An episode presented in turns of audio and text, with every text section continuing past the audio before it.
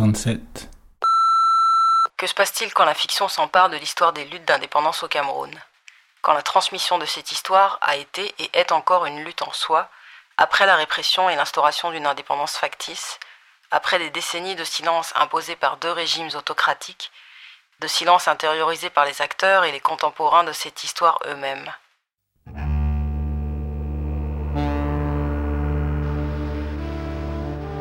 Dans cette émission numéro 67, nous avons réuni Emle Boom, qui est romancière, Rose Ndengue et Yves Mintogue, tous les deux chercheurs et doctorants en sciences politiques.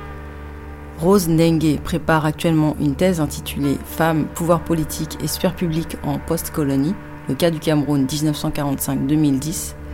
Yves Mintogue travaille lui sur la mobilisation des couches populaires de la société pendant la période coloniale, notamment dans le maquis des luttes d'indépendance.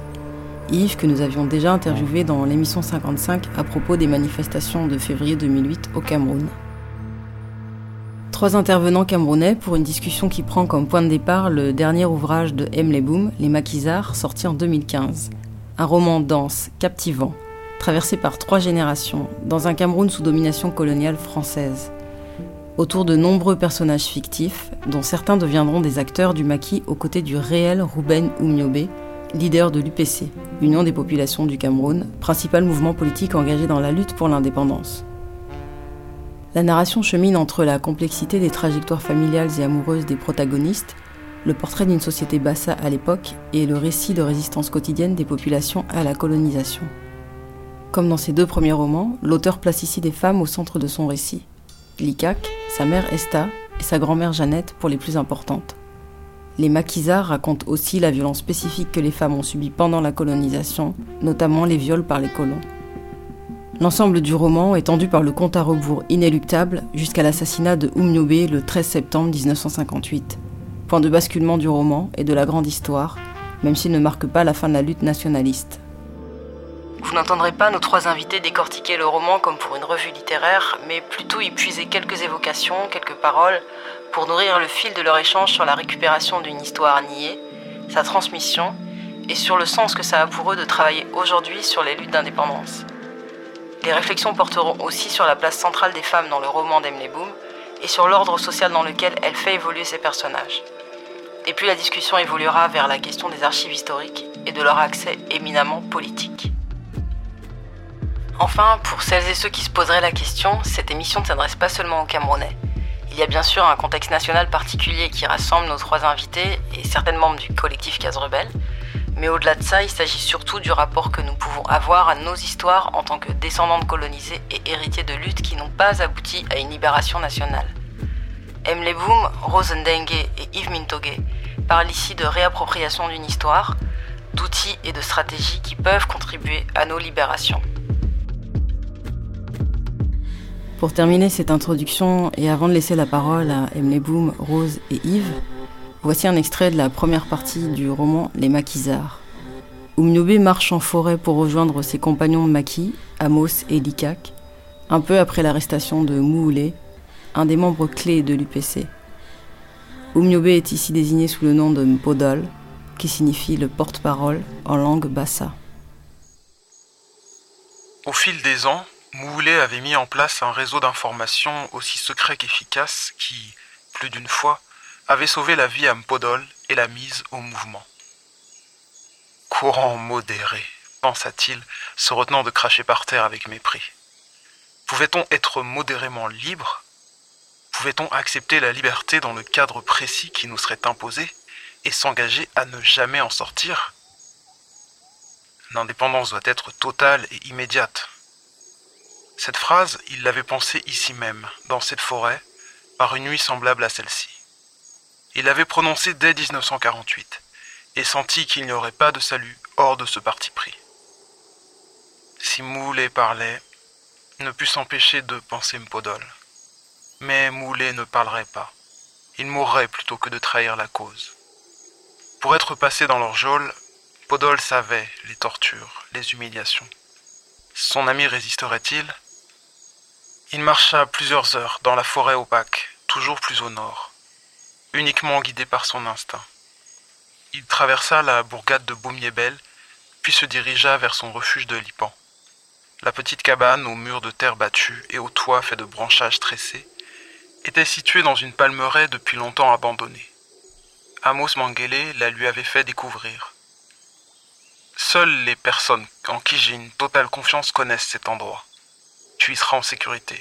Nul ne viendra te chercher ici. Bien qu'Amos soit de quelques années plus jeune que Mpodol, leur amitié datait de l'époque de leurs études à l'école normale de Foulassi. Amos, possédant aujourd'hui plusieurs plantations de palmiers à huile dans la région des Seka, était l'un des planteurs les plus prospères, les plus respectés de la région. Il avait fait des études, au moins jusqu'au baccalauréat, utilisait un français châtié mais ne s'exprimait dans cette langue que lorsqu'il ne pouvait pas faire autrement, dans ses relations avec l'administration notamment. Le reste du temps, il parlait, écrivait en. Leurs échanges ainsi que leurs nombreuses correspondances s'effectuaient en leur dialecte.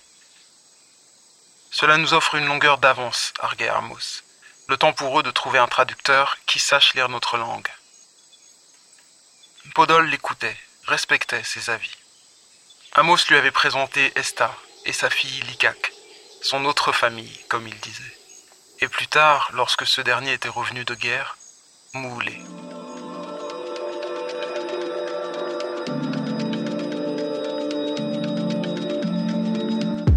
Je souhaiterais remercier Abdeboum, pas seulement de cette saisie de cette histoire, Rose Ndengue. mais de l'avoir fait de manière aussi intelligente, aussi fine, aussi euh, dense justement, et pour travailler du coup en partie ma thèse justement pour- notamment sur les femmes de l'UDFEC.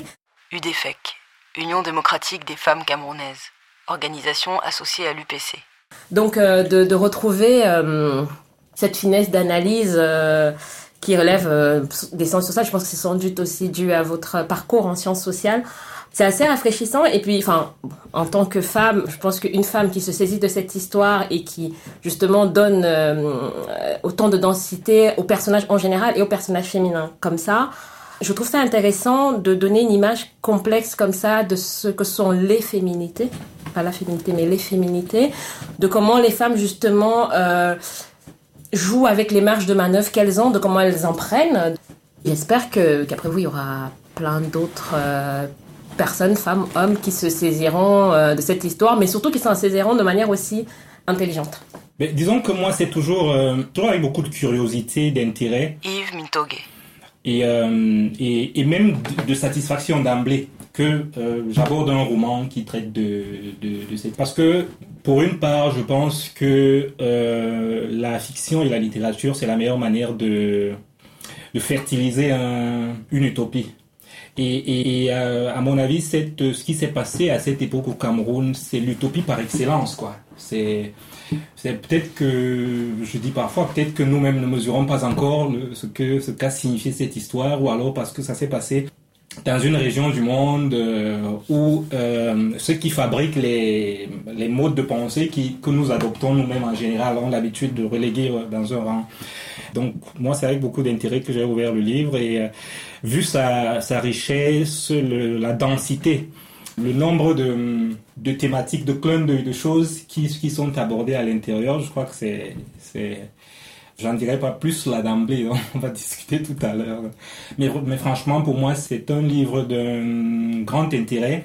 Et je pense que les fictions qu'on produit là-dessus, euh, depuis Mongo Betty et les autres, sont aussi importantes que les travaux euh, de... Il y en a peu, hein, Il y en a peu. fiction.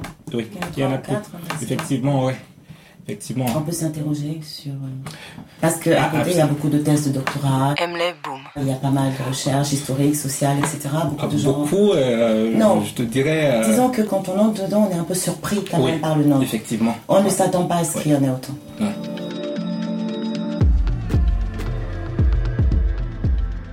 Beaucoup de choses se sont jouées dans cette période-là qui ont, qui ont fortement impacté ce que nous sommes aujourd'hui. Et tant que nous ne l'avons pas analysé, il nous est difficile de comprendre euh, où en est le Cameroun d'aujourd'hui, pourquoi le Cameroun d'aujourd'hui en est là. C'est ça en fait.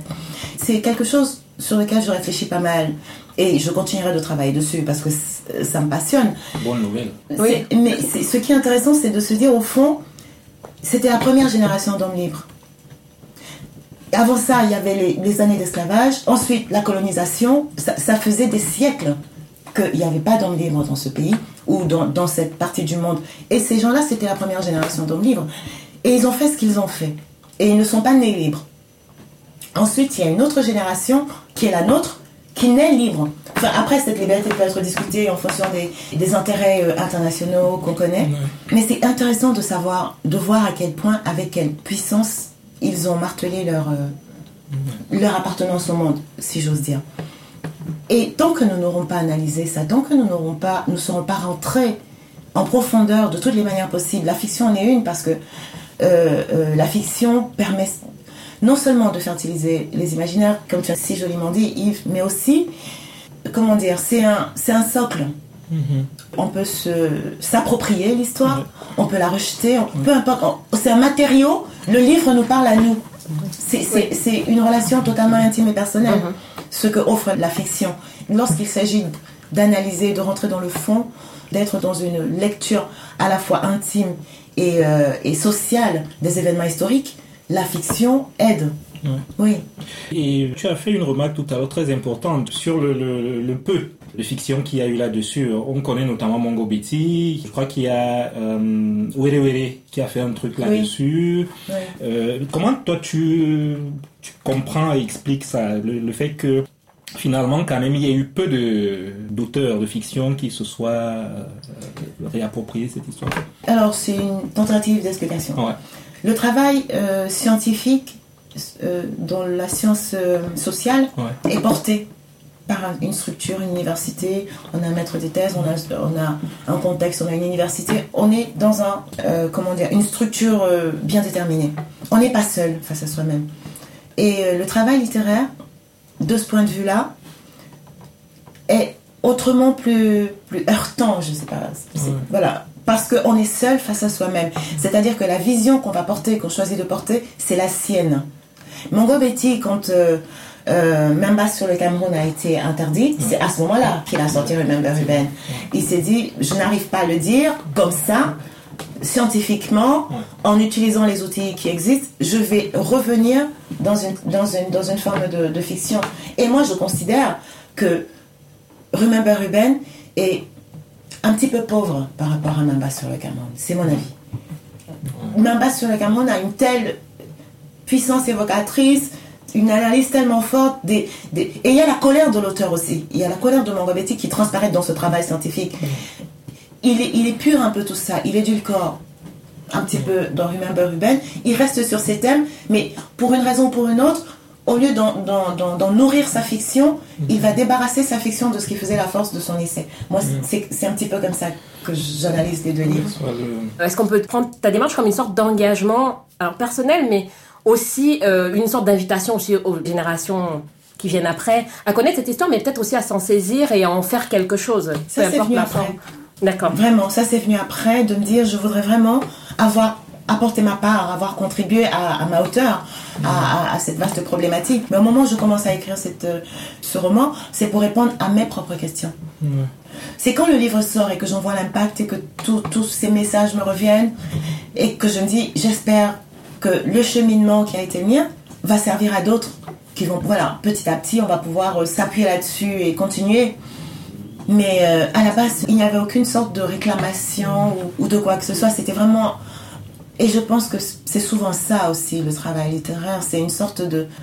On, on répond à ses propres questions. Et, et mo- moi, je vois une euh, différence forte et qui me semble signifier quelque chose d'important, justement, entre ton roman, par exemple, et Remember Ruben. Euh, tu parlais tout à l'heure de la manière dont Mongo Betty l'écrit. Il y a quelque chose d'intéressant dans le, le roman, c'est que Ruben entre le roman, mais il n'est jamais là. Oui. Euh, Il est là. il, Mais est pas là. on l'attend. Voilà, pas comme on l'attend. Et euh, l'action que rapporte l'auteur, Ruben n'est jamais là où l'action qui est rapportée se déroule. Oui. Donc il est tout le temps évoqué. C'est comme un fantôme. Il y a un spectre qui hante tout. Euh, et, tout le monde ne parle que de ça, etc. Mais il n'est jamais, on ne le voit pas, on ne pas le voilà qui arrive, on ne le voit pas dans un, dans un échange et tout. Et euh, je, je ne sais pas s'il a fait ce roman comme ça pour rendre compte de ce qu'était le Cameroun à ce moment-là. Un pays où de toutes les manières on ne pouvait pas parler de cette histoire-là. C'est-à-dire cette histoire était présente. On sentait qu'il y a quelque chose. D'ailleurs, il y avait une guerre, il y avait des prisons, ce que raconte euh, euh, main basse et tout, mais euh, ça restait quelque chose qui ne... Et là, c'est complètement, euh, je, je, dirais de ce point de vue, c'est complètement l'inverse. Euh, on est avec Ruben. On est avec Ruben et tous les personnages qui sont qui sont autour de lui, de lui, etc. Comment toi tu lirais également cette euh, euh, comment je vais dire cette puissance évocatrice qui m'a le plus d'ailleurs saisi dans le roman Member Ruben? C'est cette capacité à faire d'une absence une présence, à, à, à remplir un roman de quelqu'un qui n'est pas là et qu'on évoque tout le temps. C'est peut-être aussi la manière de dire, comme tu évoques, le silence qui euh, entourait ces faits alors que historiquement ils étaient en train de se produire. Je veux dire que le silence entoure maintenant, que le silence se soit établi par, par la suite, on peut le comprendre. Mais à l'époque même où ces faits étaient en train de se produire, dans certaines régions du Cameroun, on n'en savait rien. On n'en savait rien. C'est-à-dire que les gens étaient bombardés, tu, voilà. Et, et peut-être que effectivement, le romancier à ce moment-là essaye de mettre, de, de, de, de, mettre en avant cette espèce de, de silence qui va caractériser cette époque. Moi, quand je parle de, de, de Ruben Oumyebe dans les maquisards, en fait, il n'y a qu'une seule scène où il apparaît vraiment en public. Et cette scène est fondatrice de l'engagement des uns et des autres. C'est à partir de là que tous les personnages engagés oui. vont se relever dans leur engagement. Après, il ne me sert plus en fait comme personnage de roman euh, central. central, primordial, Hum. parce que ce qui m'intéresse, c'est cette parole autour. Celui qui a pensé le, le projet philosophique, qui l'a mis en place, etc. Mais ce qui m'intéresse, ce à qui je souhaite vraiment donner la parole à ce moment-là, c'est les personnages qui gravitent autour.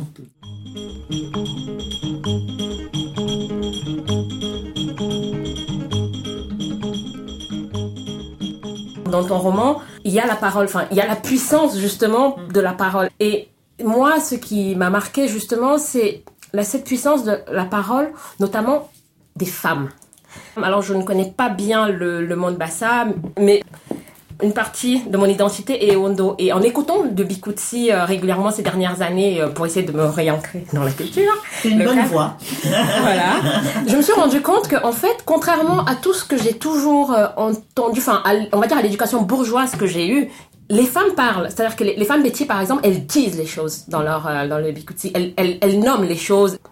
Et c'est ce que j'ai trouvé fort dans ce roman, c'est que ces femmes-là, elles parlent, tes personnages parlent librement de la sexualité, elles parlent de la famille, elles parlent de leur manière de voir le monde, de leur, enfin, de la manière dont elles se situent au monde euh, et à l'ordre social qui les entoure. Et justement, enfin, c'est ça qui, moi, déjà, m'a aussi euh, saisi dans, ce roman-là. Et la question que je me pose, c'était quel était l'intérêt pour toi, en tant qu'auteur, mais peut-être aussi en tant que femme, justement, de donner une telle importance aux femmes, sans doute, mais, mais surtout, tu as donné une puissance à leurs paroles? Pourquoi ce choix-là? Parce que au Cameroun, quand on parle des questions, euh, enfin, de famille, de sexualité, enfin, on, on enrobe toujours. C'est-à-dire, c'est toujours de manière très détournée. Et quand Dans on est une nuit, femme, on doit, voilà. Et quand on est une femme, on doit en plus euh, le dire encore de manière plus détournée. Et, et là, oui, voilà. Pourquoi ce, ce choix-là? En fait, il s'est imposé dans la mesure où je parlais d'une époque particulière.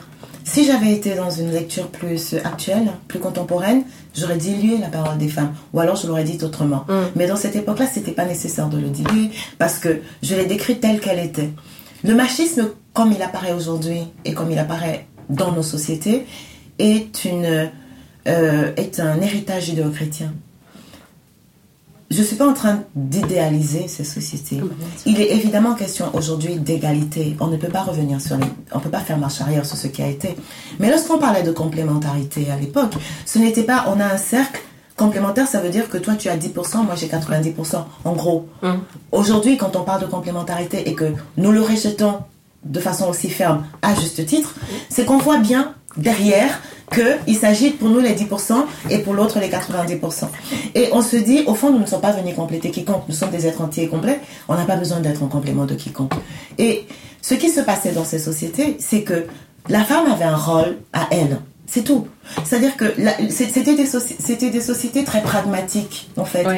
Pour que les choses fonctionnent, il faut que chacun tienne son rôle. La femme elle, tient son rôle, l'homme tient son rôle, ça ne se mélange pas forcément. Mais les deux contribuent à la bonne marche de la société. À leur manière, à leur façon, chacun a sa place. Et c'est, faut pas faire d'anachronisme. C'est, la, la seule manière de lire ça, c'est de se projeter dans, dans cette époque-là.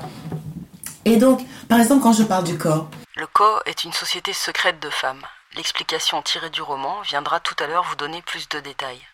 J'ai découvert tout le corps tout à fait par hasard parce que je cherchais euh, un personnage de femme qui soit à la fois puissant dans le, dans, dans le foyer et aussi à l'extérieur, dont la parole porte à l'extérieur. Et c'est comme ça que j'ai découvert ce, euh, les prêtresses du corps. Et en, creusant, je me suis aperçue que chez les boulous. Ils ont aussi les vous. Oui. Aujourd'hui, les vous est, est, considéré comme de la sorcellerie. On dit une femme a les vous parce que, voilà, quand elle tue les enfants de sa co-épouse, hum. il y a une connotation extrêmement négative. Les vous et le corps, c'est exactement la même chose. non seulement c'était la même, c'est la même chose, mais en plus, elles se reconnaissent entre elles. Hum. Il y a suffisamment de communication chez ces deux peuples pour et, après, on le retrouve dans pas mal de, de peuples que, à l'intérieur du Cameroun. À part chez les Baniékés, j'ai rien vu qui ressemble à ça, mais peut-être ça existe, il faut creuser. Euh, et dans le nord, dans le nord parce que le nord est islamisé depuis longtemps et que euh, c'est difficile aujourd'hui de faire la part des choses entre ce qui est euh, typique et ce qui ne l'est pas. Mais on se rend compte qu'il y a ça, que dans la manière, de la manière dont sont organisées les sociétés, la femme a son rôle et l'homme a son rôle. C'est-à-dire qu'ils vont pas aller en vacances ensemble. Hein. Voilà, on va pas aller euh, tous les deux, on va pas marcher en se tenant dans euh, la main, on va pas aller au restaurant.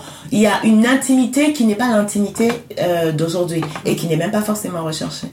Quand tu dis que faut pas avoir de regard anachronique, certes, le fait d'écrire d'écrire ça, de dire ça, de mettre ces mots-là, c'est pas une, invitation aussi? Enfin, moi j'ai perçu ça aussi comme ça. Alors peut-être c'est le côté chercheur et puis féministe. Euh, une invitation aussi aux femmes à repenser euh, les injonctions actuelles et en fait de se de, s'en servir comme des sortes d'éléments de billes pour construire leur féminité euh, de manière diverse d'ailleurs. En tout cas, c'est la fin. C'est la fin. C'était pas forcément l'objectif au départ, mais c'est la fin. Parce qu'à la fin, il s'agit de dire nous avons été autre chose. Il y a une force, il y a quelque chose qui s'est dilué en chemin. En sont restés des préjugés, des superstitions. Or, toutes ces choses étaient habitées, elles avaient du sens. Et dans cette euh, organisation-là, nous avions cette puissance. Moi, je suis parfaitement euh, convaincue que si les maquisards, toutes ces personnes, si elles ont pu se lever contre ce système contraignant, tout puissant, mondialisé, c'est qu'il y avait cette communauté, il y avait cette forte idée d'appartenance. Aujourd'hui, on nous dit, et j'entends aussi, c'est-à-dire que c'est quelque chose que je peux comprendre intellectuellement, mais qui, sur le plan personnel, me heurte, de dire, nous sommes des citoyens du monde.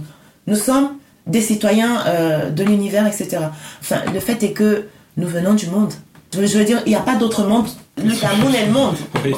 voilà. On n'a pas à affirmer être d'un monde qui ne se... Nous sommes juste ce que nous sommes. Et euh, ce livre aussi sert à dire cette société-là avait du sens. Elle avait du sens. Et c'est ce sens-là qui a permis aux personnes qui se sont euh, euh, révoltées, qui se sont euh, levées contre le jeu colonial de le faire.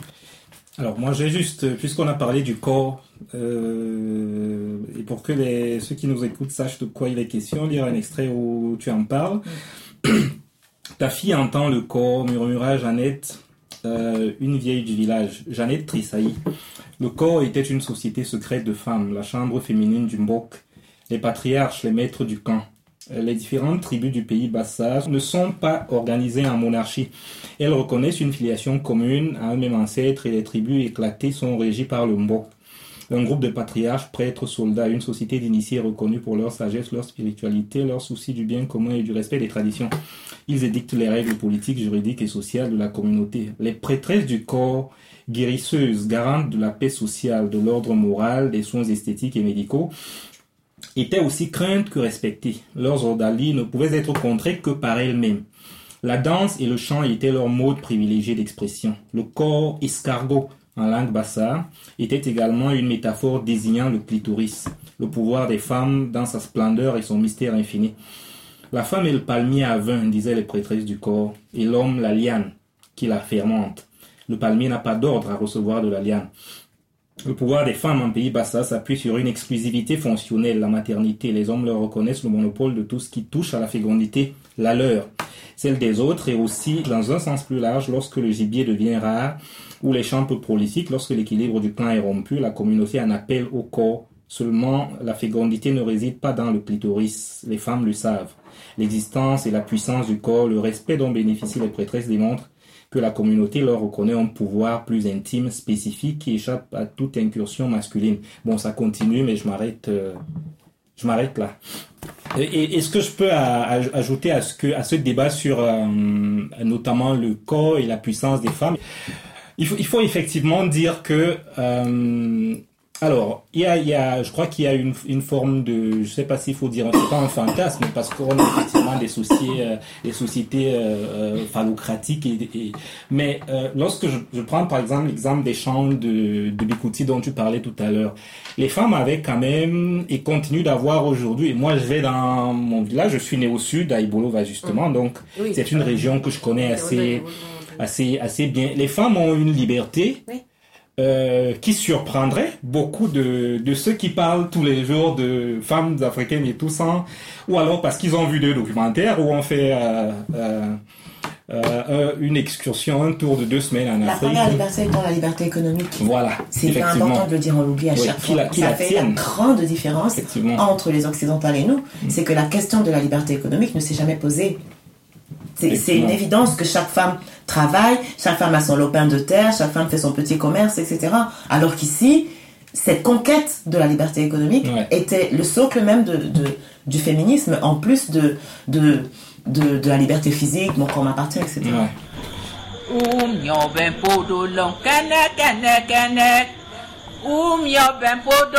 Asombote long ye. Ben nanaki ben nanaki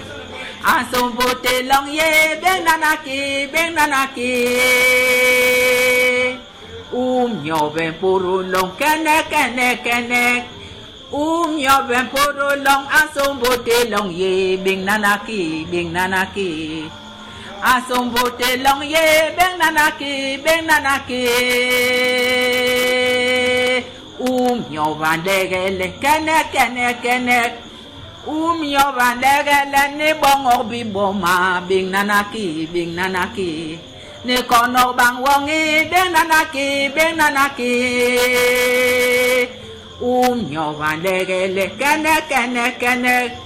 Umyo bandegele ni bongor bi boma bing nanaki bing nanaki.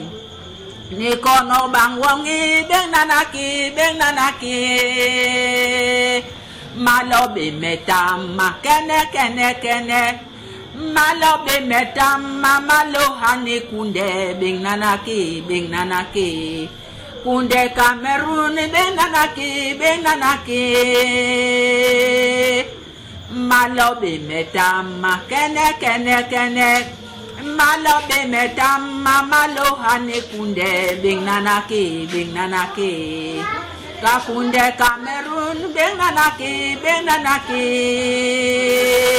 Kafunde Cameroon oh la la la oh la la la oh la la la Kafunde Cameroon oh la la la oh la la la Kafunde Cameroon oh la la la oh la la la Kafunde Cameroon oh la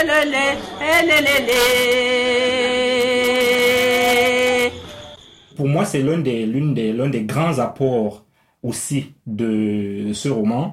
La, saisie de cette histoire-là par le bas, par euh, l'enracinement dans les sociétés locales euh, camerounaises et la, et la part que l'histoire propre à ces sociétés-là, l'historicité propre des sociétés africaines, comme diraient euh, quelques auteurs que je ne nommerai pas. Moi, ça m'intéresse particulièrement parce que, bon, pour une part, c'est aussi, je peux dire que c'est l'essentiel de mon, de mon propre travail euh, jusque-là. Euh, j'ai fait un mémoire sur euh, les savoirs endogènes dans les maquis du Sud Cameroun il y a quelques temps. je suis originaire de cette région. Moi aussi, je n'y suis pas né, je n'y ai pas grandi.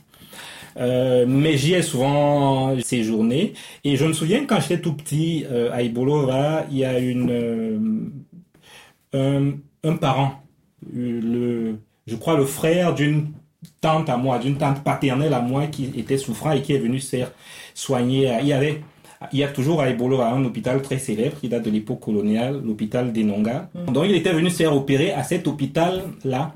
Et il avait été dans le maquis. Je devais avoir 4 ou 5 ans. Je ne me souviens pas du nom de ce type. Il a fait, il a dû passer deux semaines à la maison. Et pendant les deux semaines, tous les soirs, les débats portaient sur euh, la lutte au maquis. Ce qui avait de plus passionnant, en tout cas pour moi et mon imagination d'enfant à l'époque, c'était tout ce qu'il racontait sur euh, les pratiques de blindage. Le blindage était un rite d'immunisation contre les armes à feu.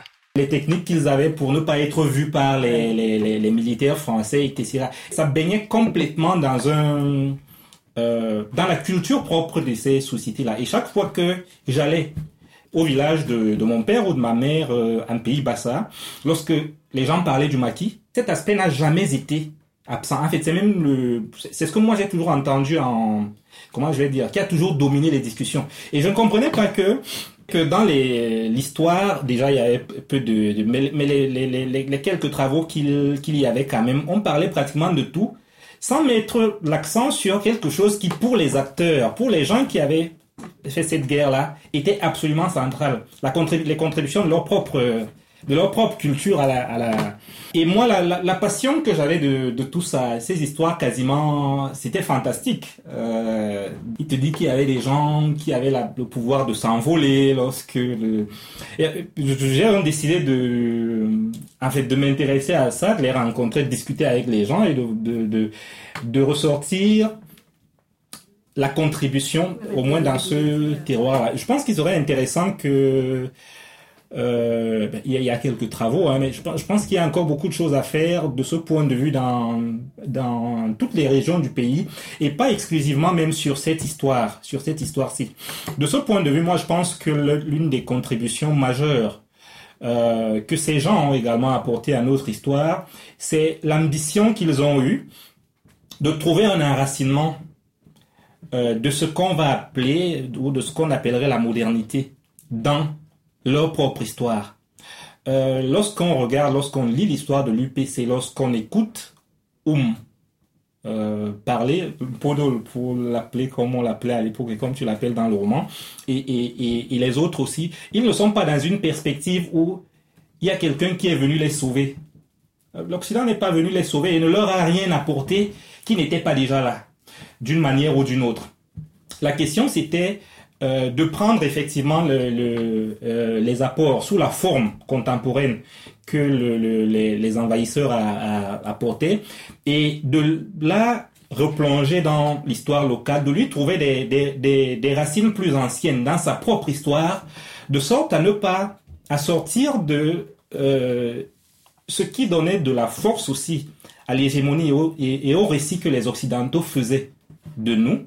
Vous n'avez jamais rien été euh, vous, vous, en fait, vous n'avez pas existé avant que nous arrivions, vous n'avez pas d'histoire, vous n'avez... Euh, et je pense que si on ne fait pas un tel, un tel, un tel travail, qui est faisable puisque ces sources-là euh, existent. Si on ne fait pas un, un, tel travail, on reste effectivement dans une forme, euh, comment je vais dire ça, d'extériorité par rapport à, à, nous-mêmes, où nous, nous, nous continuerons de considérer notre propre histoire, nos propres trajectoires, notre destin, comme s'il avait commencé avec à un moment, au moment où nous avons été envahis par les autres, et comme si nous n'existions pas avant, avant cela. Je trouve que c'est capital et euh, l'enracinement de, de, de ton roman dans le dans son dans son environnement réel apporte aussi de ce point de vue quelque chose qui n'est pas dans dans le même beurre urbain par exemple comme je disais tout à l'heure.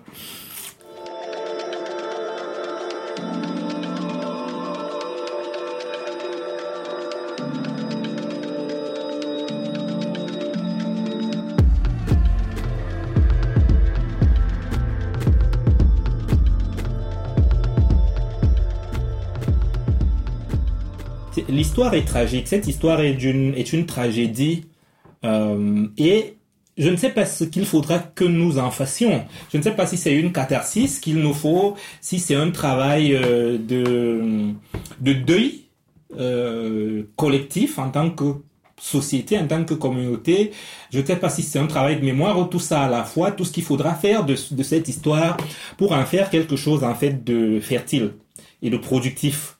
C'est une histoire qui contient plein de, de germes de, de, de, virtualité euh, et de, et de grandeur. Mais encore faudra-t-il pouvoir euh, sortir du traumatisme ou mettre le traumatisme à sa place et, et faire du reste. Il y a de la grandeur, mais il y a l'autre côté du Effectivement, miroir. ouais. Quand je disais tout à l'heure, les personnes à qui je parlais, où j'étais toujours un discours comme ça, un Ouais. peu biaisé, finalement, à l'intérieur des mêmes familles, tu en avais qui étaient pour le maquis, tu en avais Mmh. Oui, Et les ah gens- oui, et voilà. les gens sont c'est une tués. autre- ouais. Euh, c'est- aujourd'hui- jusqu'au- Jusqu'aujourd'hui, il y a toutes sortes de discussions pour savoir Hein qui a vraiment livré Ignobé. Nous, nous devrons faire un devoir de mémoire. Et le devoir de mémoire sera douloureux, évidemment. Ah oui. Mais ce qui nous heurte, ce qui nous, nous blesse à ce point, c'est moins dra- euh, l'aspect dramatique de cette histoire que ce qui s'est passé par la suite, que la négation de l'histoire. de, du combat. En fait, qu'on n'en avait pas encore c'est parlé ça, là. c'est ça. On nous a imposé, il nous a été imposé un silence qui nous a fracassé de l'intérieur et, à mon sens, qui nous empêche aujourd'hui de faire citoyens, de, de, de fonder pays. Mm. C'est-à-dire que même si on nous avait dit, les maquisards c'était des terroristes, nous avons été obligés de les tuer, nous les avons tués, voici les héros de la guerre, tu vois, qu'on ait choisi de nous dire ça, ou qu'on ait choisi de nous dire autre chose, les maquisards c'était des- les héros, etc. Il fallait nous dire quelque chose. Il faut dire, il faut poser Faire un les mots. récit, ouais. Parce, il faut faire un récit parce que sans le récit, on ne peut pas se construire. Sans le récit, on, on pose une chape, une espèce de chape de plomb, et à l'intérieur vont, se- vont se développer toutes Ouais. sortes de miasmes, en fait, qui vont faire que c'est difficile. La, la fameuse euh, euh, euh, détestation qu'il y aurait entre les Bamileke et les, et les Bassins viendrait d'où? Oui, Viendrait d'où? Les Bassins et les Bamileke sont voisins. Mais pourquoi ils vont détester les Bamileke de l'autre côté ou les autres de, de ce côté-là? C'est totalement ridicule. C'est construit de toutes pièces. Certains- Sur un non-dit, en fait. sur un non-dit ou même sur des dits. Oui. Parce que ça c'est quand même dit que les Bamileke c'était pas des Camerounais, que c'était des y Enfin, a quand tout- sur un non-dit, sur un non-dit de leur lien historique, finalement. Oui, c'est ça. Leur- le- Leur- ce qu'ils ont en commun, c'est Oui. d'avoir participé à Voilà. ce combat et d'avoir payé le d'avoir prix fort payé à le ce prix fort, combat. exactement. Mais aujourd'hui, on considère que ces deux peuples sont, ils sont censés se haïr. En fait, Pourquoi? si les Bassins doivent détester quelqu'un, c'est les, les, les Douala, parce que c'est les Douala qui les ont vendus en esclavage. Ils ont une histoire tragique avec les Douala. Normalement. Mais non. Ils vont détester les Bamileke de l'autre côté du, frères pays. de sang. Mais oui. Ouais, d'accord, ouais. Tu vois, il y a, des, il y a, il y a toute une, une organisation sociale qui fait qu'en fait, on n'arrive pas. Et je pense que le devoir de mémoire va devoir être fait comme il s'est fait dans d'autres pays. Je veux dire, il va falloir pardonner. En plus de construire, il va falloir pardonner. C'est-à-dire qu'il va falloir dire, voici notre histoire. Tout le monde est dans l'histoire. Ceux qui ont bien fait, ceux qui n'ont pas bien fait. Les généraux qui se vantent aujourd'hui d'avoir coupé les têtes. Ouais. Les, les masses, tout le monde est dedans. Oui, oui, c'est une histoire commune. C'est tout. C'est nous l'écrivons cette histoire. On n'est pas en train de dire qu'on va punir, on va chercher réparation, on va faire ci, on va faire ça. Nous écrivons notre, notre histoire. C'est un devoir de. Mm. Nous faisons le devoir de mémoire.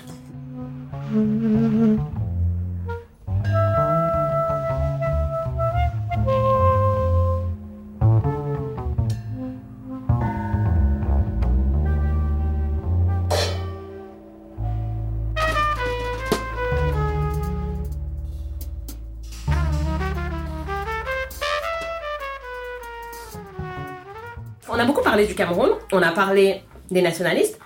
Et de, notre euh, conversation, euh, il me semble qu'il y, a- un acteur euh, absent, c'est la France.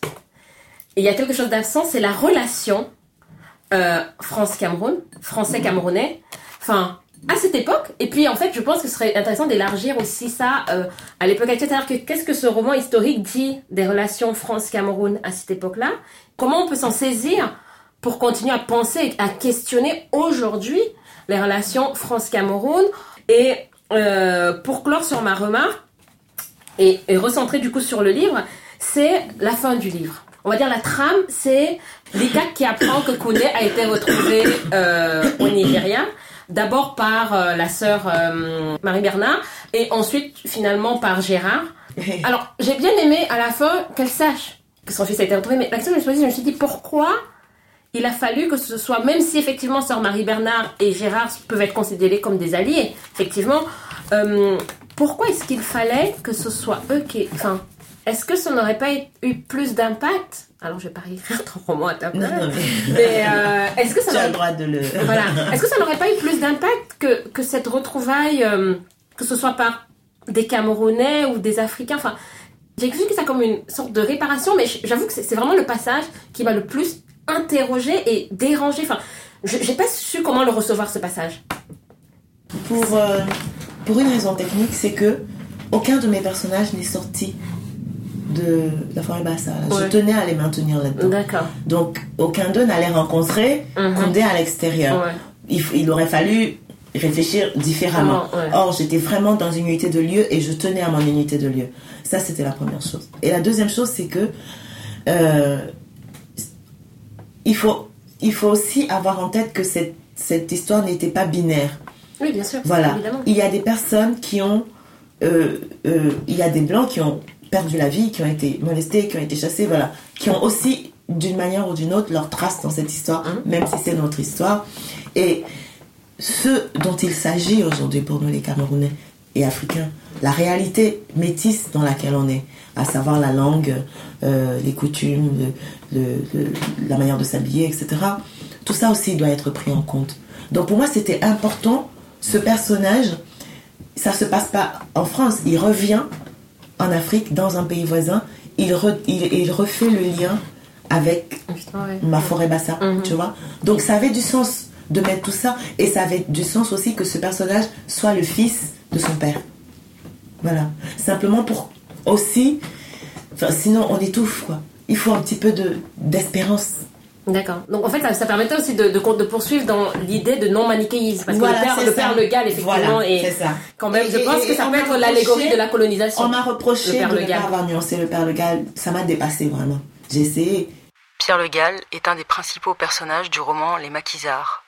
Colon riche et puissant, maillon influent et actif de la répression contre l'UPC, il terrorise et brutalise la population.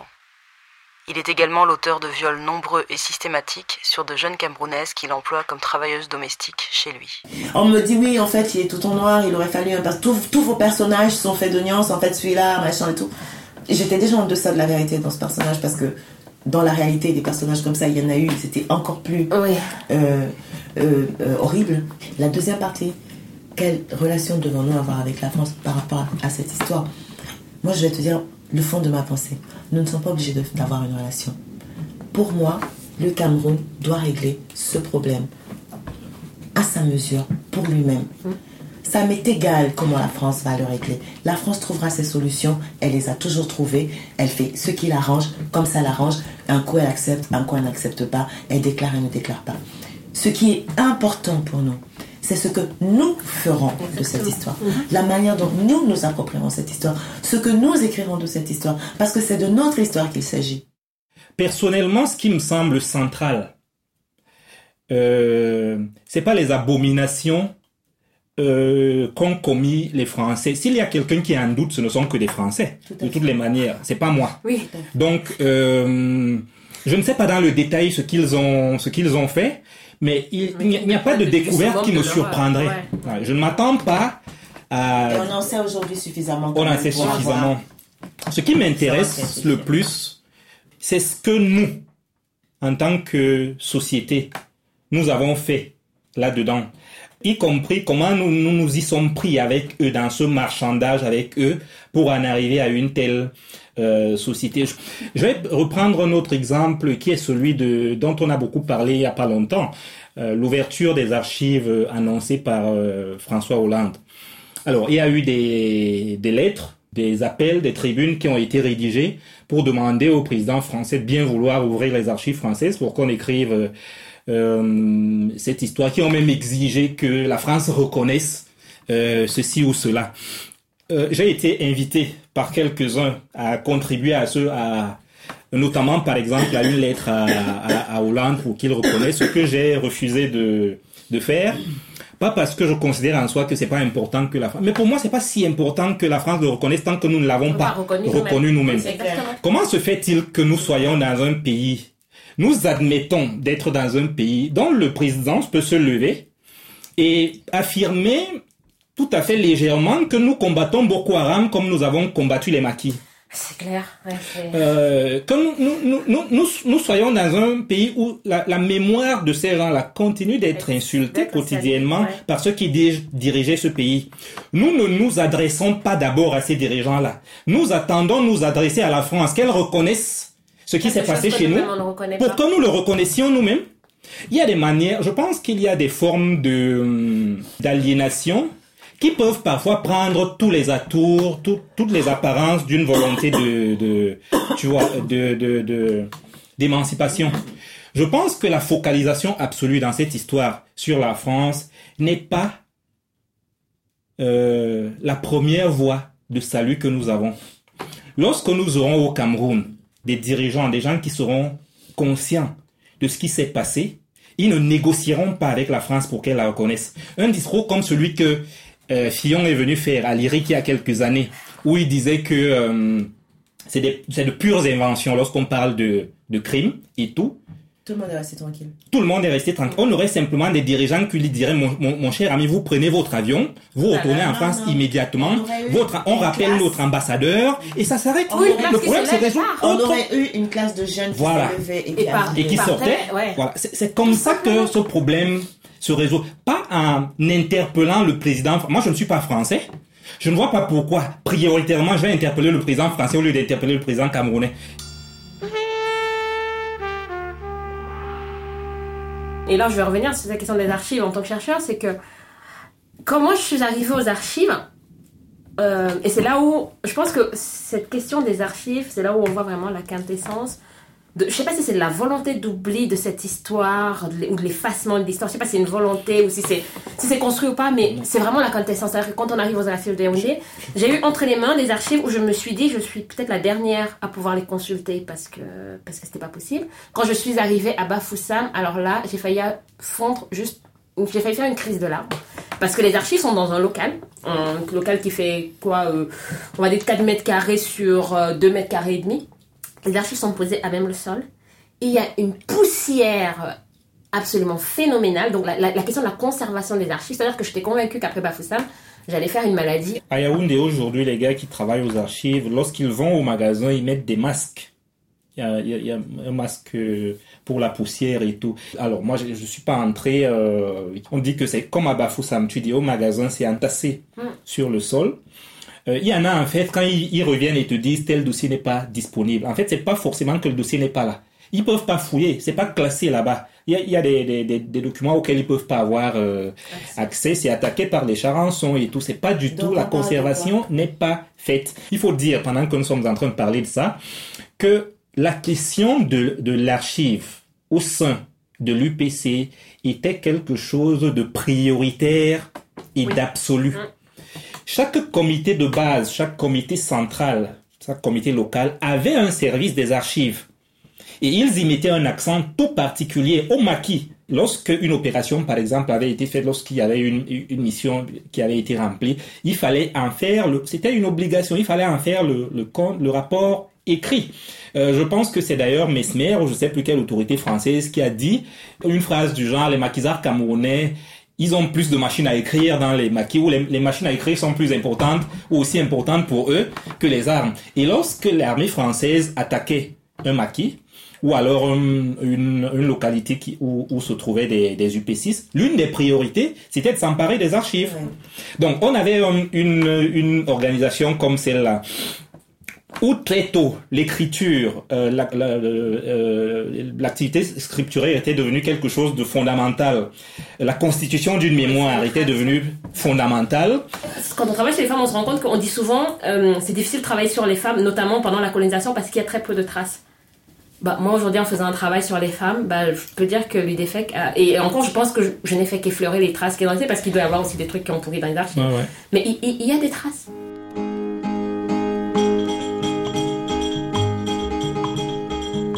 Un merci chaleureux à nos trois invités.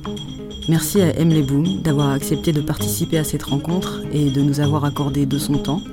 Merci également à Rose Ndengue et Yves Mintogué pour leur participation et pour leur aide à la préparation de cette émission. Et je me joins évidemment à eux pour vous recommander encore une fois la lecture du roman Les Maquisards de M. Leboum. Au milieu de cette émission, vous avez entendu un chant du maquis camerounais, chanté par Madame Jeanne Ngocham et enregistré par Yves Mintogué lui-même en 2007 à Botte-Macaque, en Pays Bassa. Je me permets de citer les explications de Yves sur le sens des paroles de ce chant. La chanson parle de Oumiobe, le porte-parole de la nation, et de sa volonté de mettre le Cameroun debout, dit la chanson, de ses recommandations à ses partisans dans lesquelles il leur demande de ne pas avoir peur, etc. La chanson se termine en faisant parler Oum lui-même, qui dit qu'il reviendra avec l'indépendance du pays. En tout cas, merci pour la diffusion inédite de cet enregistrement. Et puis on termine l'émission avec un morceau de Jean Bicocco Aladin, également un hommage à Oum, Bon Nana, Mon Manon. Voilà, on se retrouve bientôt sur Case Rebelle et d'ici là, force.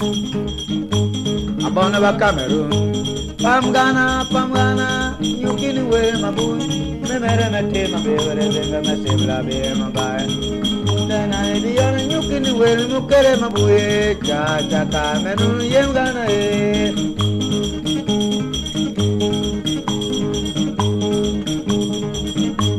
abana bakameru pamgana pamgana nyukini welu beka mere mete magere beka mete bebe mabai nena ne diana nyukini welu nukere mabue cha cha ta menu yengana e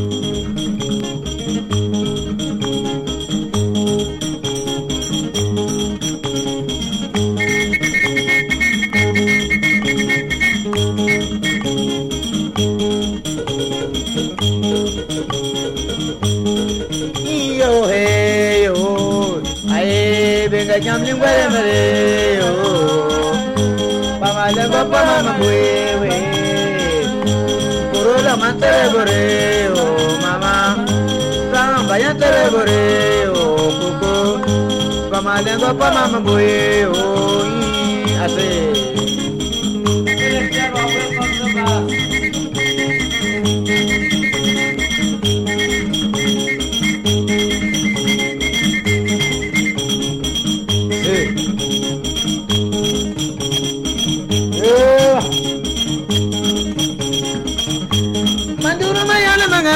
gwelanga na bajame ni gwela ye mama jame koko gwelanga gwela mso bononga bononga mahoma nani go mana ye matini bembunan iyo ni yengla?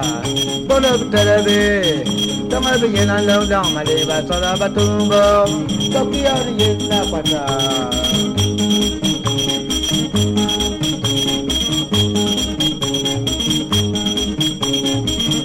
ya la debo dar ba ye ya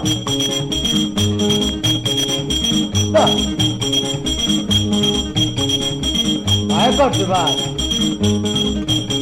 ke o ke ke ke o o o o o e o merenge ya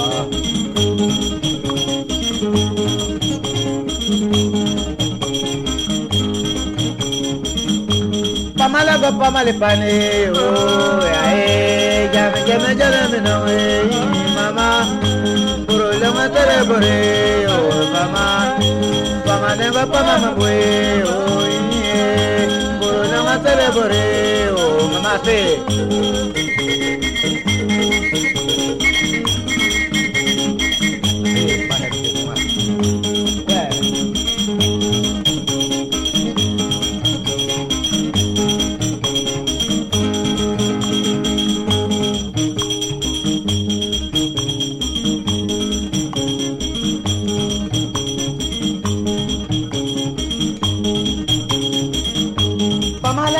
mali pane o alo aye na no mangwele na ngi mama e buru la ma sebe buru o mama jana jana jana na ngi o aye buru la ma sebe